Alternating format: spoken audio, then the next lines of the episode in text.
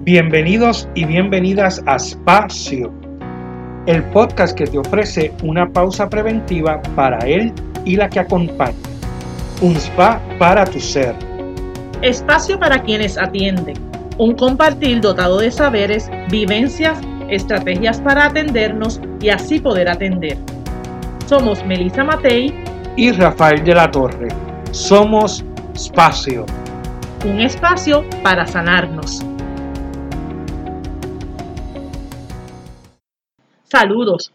Gracias por acompañarnos en nuestro episodio de introducción de Espacio.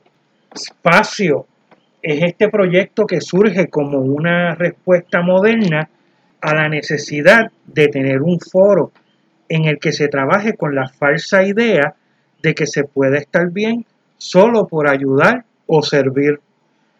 Es un espacio necesario, una aventura, es un sueño entre amigos, servidores y soñadoras que creemos en el cambio social y ahora queremos compartirlo con todos ustedes.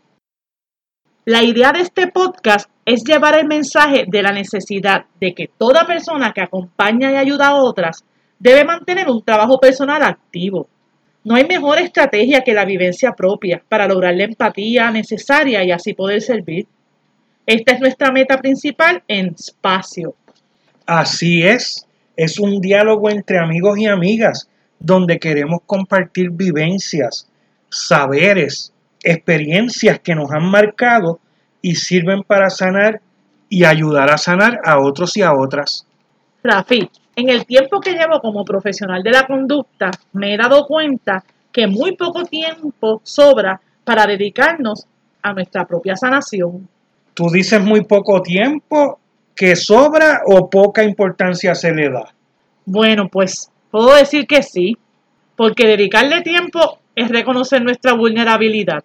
En mi vida se me coló la idea de que siempre tenía que estar fuerte y bien para considerarme ejemplo, lo que logró que por muchos años no atendiera mis necesidades con la seriedad que requería, porque esto me iba a hacer débil yo creo que tú tienes razón, Melissa. A veces nos creemos así como Superwoman o Superman, pero no te preocupes porque estaremos hablando sobre eso más adelante, ya que en uno de nuestros episodios estarás compartiendo tu historia.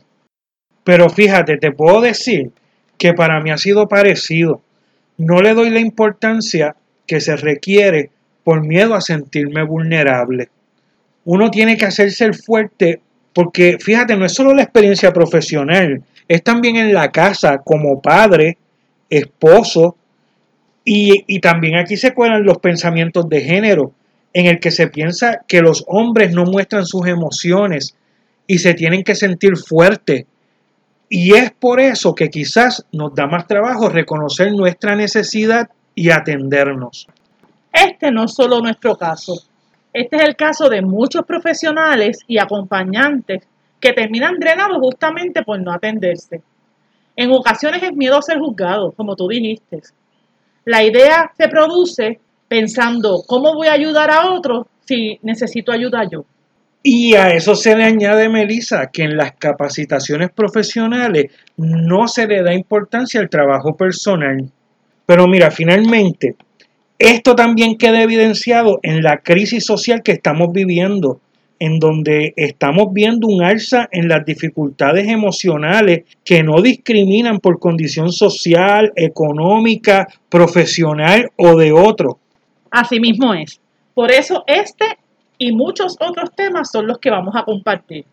Pretendemos que este espacio logre convertirse en una reflexión continua y sea esa media hora semanal para que nos dediquemos y así podamos planificar la tarea que cada quien habrá de hacer para trabajarse desde su interior. Así es, Melissa.